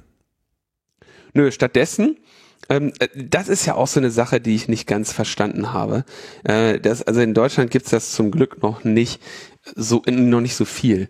Kennst du die Ring Doorbells? Naja, da sieht man eine Menge von im Netz. eine, eine, eine, eine, eine Türklingel mit eingebauter Kamera, die, äh, die dir von Amazon bereitgestellt wird und irgendwie noch so eine App hat äh, so eine Anbindung, ne? Wenn du siehst halt irgendwie, ach was weiß ich, wer war denn vor der Tür, ne? Man findet dann viel so Paketdiebstahl, scheint irgendwie ein Thema zu sein in den USA, weil die Post das Paket vor die Tür legt mhm. und dann zockt das einer und dann haben die Leute halt ihr Video von äh, ihr Video mit der Ring Doorbell oder was weiß ich, hat irgendeine Schlange auf dem äh, hat sich in der Tür versteckt und schnappt dann nach den Leuten und dann siehst du ganz viele Ring Doorbell Videos. Hat sich die Polizei gedacht, ey, ist doch total praktisch wenn wir jetzt hier so Demos haben mit den Black Lives Matter Protesten und so und die ziehen durch irgendeine Nachbarschaft und da sind überall die Ring Doorbells, können wir mal fragen, ob wir diese privaten ähm, Überwachungskameras nicht irgendwie dazu bringen, mit uns zusammenzuarbeiten. Und offenbar arbeiten inzwischen 2000 US-Polizeibehörden mit Ring zusammen. Die Polizei kann jetzt nicht direkt selber auf die Überwachungsvideos zugreifen, äh, sondern sie braucht wohl die Zustimmung der jeweiligen Nutzerin. Aber die, ähm, die Ring-Mitarbeiterinnen kontaktieren dann die Hausbesitzer und sagen, ja, weißt du noch, irgendwie zu dem und dem Zeitraum, als hier die Leute über die Straße gegangen sind, die bei dir gefilmt wird, würdest du das nicht mal hier im Rahmen einer Strafverfolgung äh, der Polizei zur Verfügung stellen? Geil, oder? Ja, das ist äh, das Problem. Ne? In dem Moment, wo die Daten dann erstmal da sind, dann werden sie halt auch irgendwann passend missbraucht werden. Alte Geschichte, ja, wiederholen wir uns ja am laufenden Meter und das ist äh, halt so ein wunderbares Beispiel. Selbst wenn die Leute überhaupt keine böse Intention haben damit und wirklich einfach nur sicherstellen wollen, dass sie äh, sehen können, wer vor der Tür steht oder wo das Paket abgegeben wurde oder wer es geklaut hat. Ja, dann ist halt einfach dieses Material einfach da und dann schafft es Begehrlichkeiten. Und ich muss auch sagen, das ist auch wirklich, gerade bei den Videoüberwachungssystemen, finde ich es halt sehr ärgerlich, dass, ähm, dass wir, dass, dass da die Technologie das Feld diesen Cloud-Anbietern überlassen hat. Ja, dass, dass nicht jemand hingegangen ist, gesagt hat, okay, wir machen mal jetzt wirklich eine privacy-scharfe äh, äh, Kamera. Ja, weil natürlich, es ist ein Thema, dass Leute eine Kamera an der Haustür haben wollen oder ihren Garten überwachen wollen und so. Und es wäre halt tausendmal besser, wenn man denen ein Angebot gemacht hätte, wo sie halt, was weiß ich, verschlüsselte Videos von mir aus auch in irgendeine Cloud packen, aber nicht so, dass, dass irgendwie dein freundlicher Ring-Mitarbeiter bei dir anruft und sagt, die Polizei interessiert sich für das Video von deiner Kamera. Und die meisten Leute, die sich Kameras irgendwo hinhängen, denken wahrscheinlich so, oh, die Polizei interessiert sich für das Video von meiner Kamera. Endlich kann die mal irgendein Arschloch auf dieser Welt überhaupt gebrauchen. Ähm, und, äh, und stellen das natürlich dann auch noch gerne zur Verfügung. Ja, so ist es. Aber da hätten wir, da hätte man bessere Technologie, da hätte, das Feld hätte man denen nicht überlassen sollen, bleibe ich dabei. Wem jetzt? Den Polizei oder den Ring? Amazon. Ach so, ja. Oder irgendwelche Cloud, Cloud-Kamera an der Haustür. Also ich meine. Das sind wirklich so Sachen. Ah, ja. Aber weil es am Ende die einzige Kamera ist, die, sag ich mal, konkurrenzfähig äh, ähm, einfach ist, äh, ist natürlich auch klar, dass sie dann relativ schnell äh, offenbar Marktführer werden mit dem Zeug. Naja, kommen wir zur vorvorletzten Kurzmeldung. In den USA gab es einen Angriff auf die Trinkwasserversorgung der US-Kleinstadt Oldsmar. Ja, und da äh, wurde also festgestellt, dass sich da irgendwie jemand äh, da reingehackt hat und der hätte dann irgendein, was war das denn, irgendeine Chemikalie ähm, hinzugefügt worden. Ähm, also der hat, genau, der hat die Grundwasseraufbereitungsanlage, äh, da hat er mehr Natriumhydroxid hinzugefügt. Und zwar normalerweise werden da 100 Parts per Million und der hat es aber auf 11.100 Parts per Million gestellt. Und das hätte äh, gefährliche Reizungen verursachen können, wenn das jetzt dauerhaft so geblieben wäre. Ja. Offenbar wird diese Einstellung mit einem Mauszeiger vorgenommen, den ein Mitarbeiter beim Bewegen gesehen haben will. Ja, glaube ich jetzt auch. Ja. Mhm. Ähm, und dann haben sie die Sache untersucht. Na, die Mitarbeiter, wie von Geisterhand, jemand hat die Maus bewegt. Ne? Ja, wie kann das denn wohl sein? Ja, war ein Windows 7 Rechner, mit dem die da ihre komische Natriumhydroxid-Zufuhr in der Grundwasser in der Grundwasseraufbereitung regeln. Und damit die nicht immer zur Arbeit fahren müssen, hatten sie da halt einen Teamviewer drauf mit Standard, also mit einem Passwort ohne irgendwie Zwei-Faktor-Authentifizierung oder lokale Bestätigung des Zugriffs. Oh Mann. Ja. Und das war's. Hackerangriff. Hackerangriff. Ja. Äh, das ist dann auch, weißt du, da, äußern sich natürlich dann auch irgendwelche Qualifizierten viel zu früh für und und äh, dazu und und äußern sich irgendwie über die Unsicherheit der der kritischen Infrastrukturen. Ganz ohne Frage ist es natürlich auch. Ja, es ist hier eine katastrophale Absicherung einer äh, kritischen Infrastruktur und du fragst dich sowieso, warum ist da überhaupt ein Rädchen, wo man auf 11.100 drehen kann, wenn äh, das Reizungen verursachen kann? Also wieso können die das überhaupt einstellen, wenn, da, wenn das, ne, das ist ja das, meine Güte, das ist das 111-fache des Wertes, den sie da offenbar standardmäßig fahren. Und ja, Gibt da mittlerweile ein offizielles Security äh, Advisory, Cyber Security Advisory, wo sie dann auch darauf hinweisen, wäre jetzt mal nicht so eine geile Idee, mit so Desktop-Sharing-Software zu arbeiten und überhaupt könnten sie mal ihr Windows 7 vielleicht auch mal updaten, weil das kriegt keine Updates mehr und wäre jetzt vielleicht für so ein Wasseraufbereitungssystem nicht die richtige Anwendung. Experten, ey. Alles totale Vollprofis. Das krass, oder? Also ich meine, ich verstehe es nicht. Manchmal verstehe ich es wirklich nicht. Es sagt auch äh, dann, jetzt stellt sich noch dazu raus, dass es vermutlich ähm, die Tat eines ähm, ja, frustrierten ehemaligen Mitarbeiters war. Das ist so ein sehr typischer, typisches Threat-Scenario, disgruntled Employee. Also ich, mhm. jemand, der da äh, vielleicht irgendwann keinen Bock mehr hatte, in der Kläranlage zu arbeiten. Ein verwirrter Einzeltäter. nee, nee, der, daher kannte der wahrscheinlich einfach das äh, Passwort. Also so äh, stellt es sich eben der Chef der ja. US-Cybersicherheitsagentur Chris Krebs vor, dass es eben auf einen, ja, äh, un unzufriedenen Mitarbeiter zurückgeht. Übrigens auch der Grund, warum du, ne, also das geht ja so weiter. Die, da arbeitet ja nicht eine Person, die da irgendwie die Natriumhydroxid-Zufuhr steuert mit dem Mauszeiger, sondern fünf. Und die haben natürlich alle das gleiche Passwort, ne? Und wenn einer gefeuert wird, dann ändern die natürlich nicht das Passwort.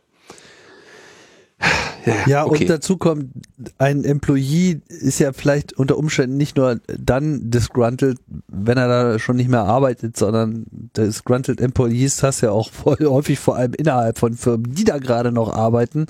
Und wenn so ein System auch keinerlei Vorkehrung bietet, dass man so einen Wert überhaupt so falsch einstellen kann, ohne irgendwie eine sekundäre Warnung rauszuhauen, ich weiß jetzt nicht genau, wie es da war. In dem Artikel heißt es, es hätte noch andere Sicherungssysteme gegeben, die letzten Endes verhindert haben oder hätten, dass, dass, dass diese Mischung auch tatsächlich äh, im Wasser bei den Leuten an den Zapfhähnen ankommt. Das kann ich nicht jetzt beurteilen.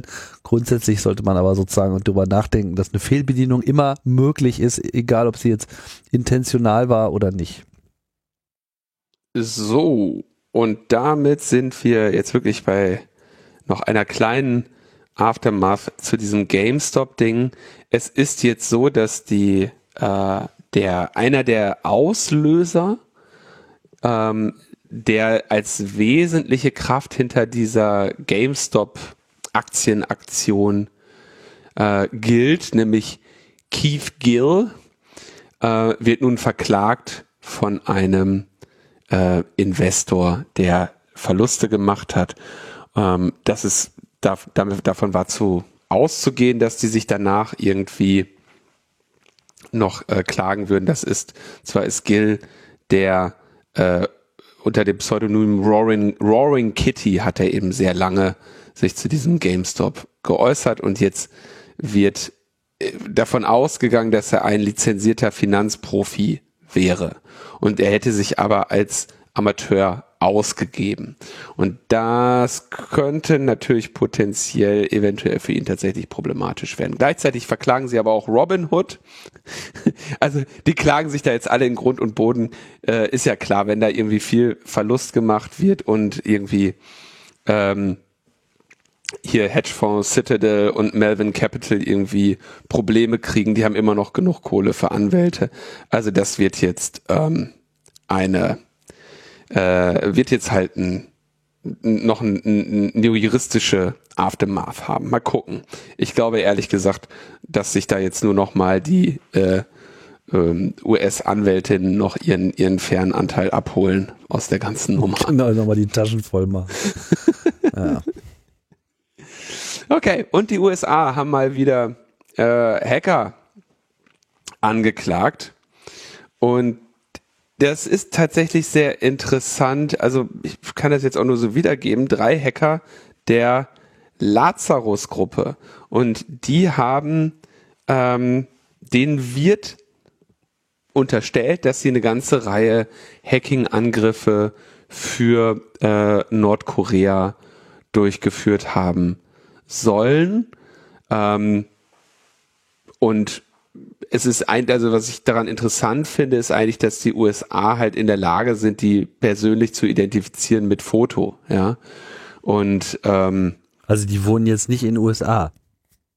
Nein, die die äh, leben in Nordkorea. Ne? Und äh, sie sollen beteiligt gewesen sein an dem WannaCry-Angriff, also der äh, ja einer der schädlichsten Schadsoftwares überhaupt, ne? dem Wiper, der ja mit dem Eternal Blue Exploit von der NSA, das von den Shadow Brokers geleakt wurde, um 20, äh, so Mitte 2017 muss das gewesen sein, eben eine Reihe äh, Windows-Rechner platt gemacht hat. Unter anderem waren da, glaube ich, diese elf Krankenhäuser in Großbritannien betroffen und so weiter. Äh, in Deutschland waren es die Anzeigetafeln der Deutschen Bahn. Ähm, also das, daran sollen sie beteiligt gewesen sein, aber was viel krasser eigentlich noch ist, äh, was Lazarus zugeschrieben wird, ist, dass sie Swift gehackt haben, einige Jahre zuvor und sich da, ähm, also das Swift-System ist quasi das Überweisungssystem zwischen den Banken. Und da haben sie äh, 100 Millionen Dollar äh, gestohlen. Das ist ein super krasser, ähm, super krasser Hack, sehr kompliziert äh, muss man sich mal in Ruhe äh, durchlesen, könnte man eigentlich hier mal behandeln.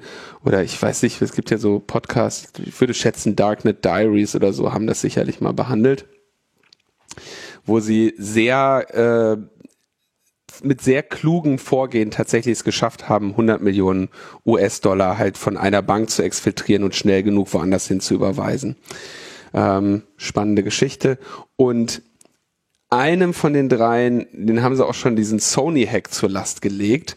Das war ja auch, also es war 2014, bärenstarke Sache. Da wurde ja Sony Pictures Entertainment wirklich völlig kaputt gemacht. Ne? Die haben ja alle Daten daraus geholt, den ganzen Laden einmal äh, öffentlich gelegt.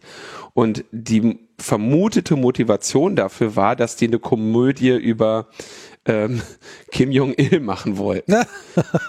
Äh, du erinnerst dich, wir haben da auch im Logbuch drüber gesprochen, aber es war sehr, Lange, es ist schon etwas länger her, ja, 2014. Das, ich glaube, zu dem Zeitpunkt, als wir diesen Hack besprochen haben, haben wir, sind wir, war noch nicht die Hypothese oder der Verdacht, dass das irgendwie echt eine Racheaktion war für eine Komödie über den, über den Giftswerk da. Aber, also, es gibt auch verschiedene Gründe, warum also Nordkorea wird ja einfach vom größten, großen Rest der Welt äh, auf allen möglichen Ebenen boykottiert. Und ähm, dadurch haben die natürlich Probleme, also ihre Währung ist quasi nichts wert. Ne? Also die können eh nirgendwo einkaufen und bei denen, wo sie einkaufen können, müssen sie halt unglaublich viel bezahlen, weil keiner Lust hat äh, auf, auf die nordkoreanische Währung. Ich weiß leider noch nicht mal genau, wie die heißt, weil ich bisher auch noch nie irgendwie in der Gelegenheit war, äh, diese Währung zu nutzen.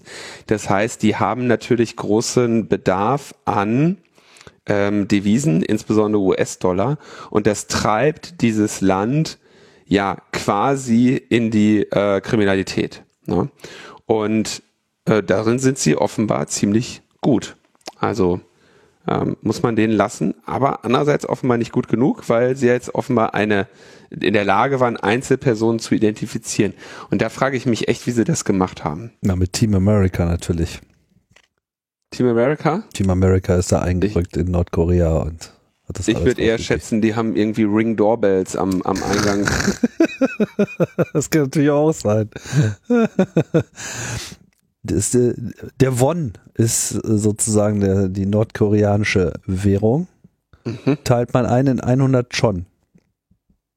Ganz einfach. Und, und was der Wechselkurs ist wahrscheinlich irgendwie. Ein Euro sind 1112 Won. Ja. Also so 100, 100 Won ungefähr 9 Cent. Und was kostet ein, was kostet ein Mittagessen in Won? 94.000 Dollar. Das ist der Standardpreis international. Das ist einfach Festpreis. Ach so. Frontex Mittagessen. Ja. Das ist einfach vollkommen normal, verstehst du? Das ist normal. Nichts, nichts Besonderes. Gebe ich auch jeden Mittag raus.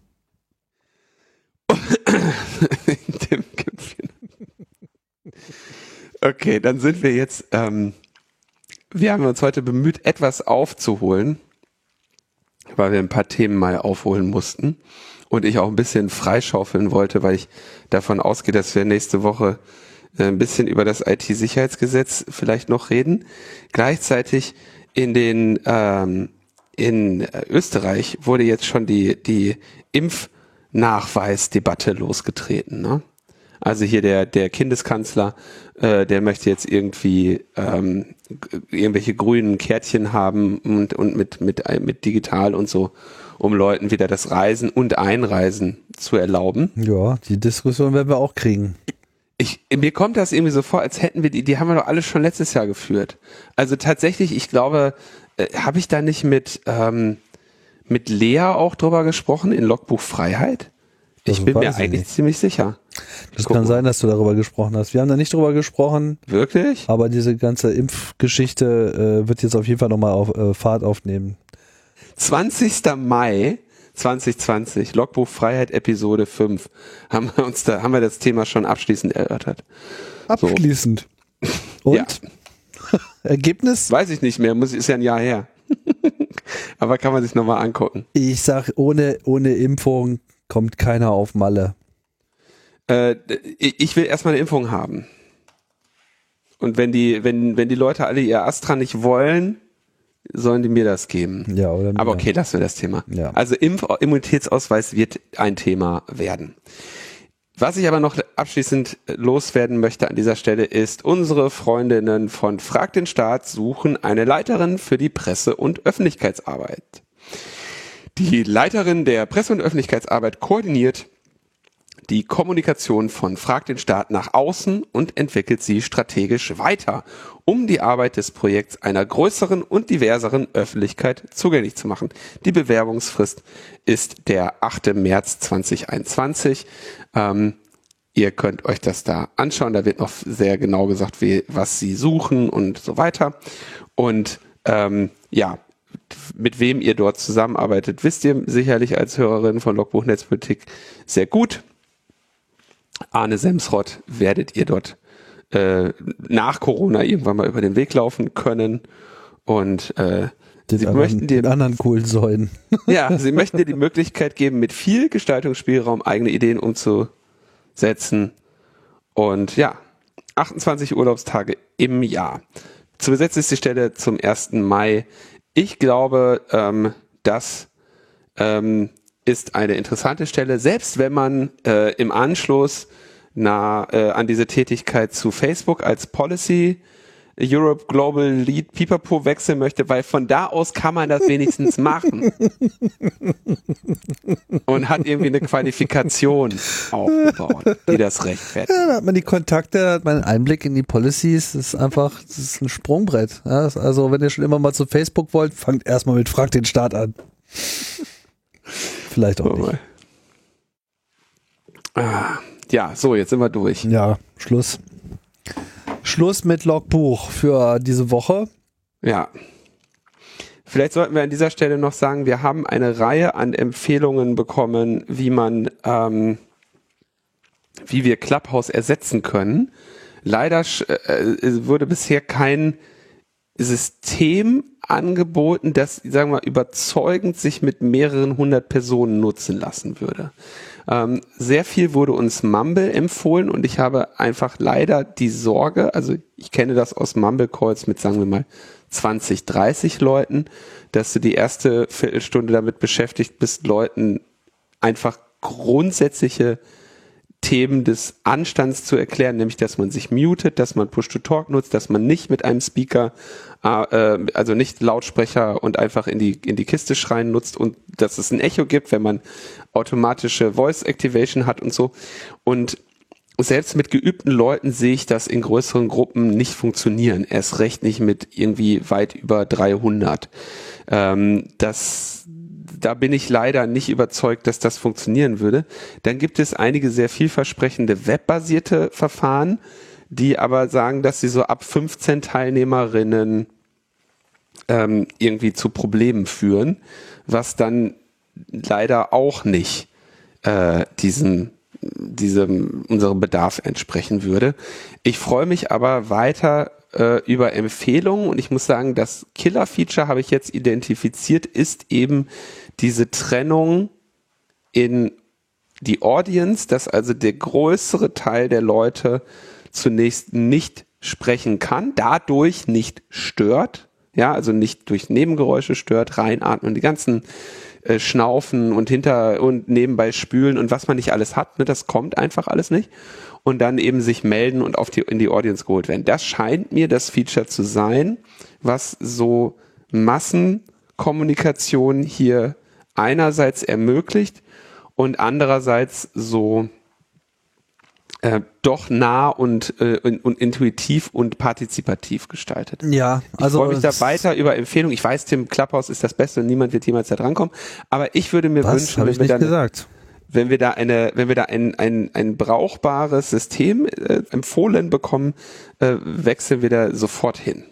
Ja, vielleicht noch als Ergänzung. Also klar, Stage Audience, das ist das eine. Äh, was es allerdings auch bei Clubhouse in deren Development sozusagen überhaupt erst ähm, interessant gemacht hat, ist eigentlich diese Einführung der Moderationsrollen und diese Moderationsregeln und Rollen und Funktionalitäten, die sind so ein bisschen das Salz in der Suppe. Einerseits.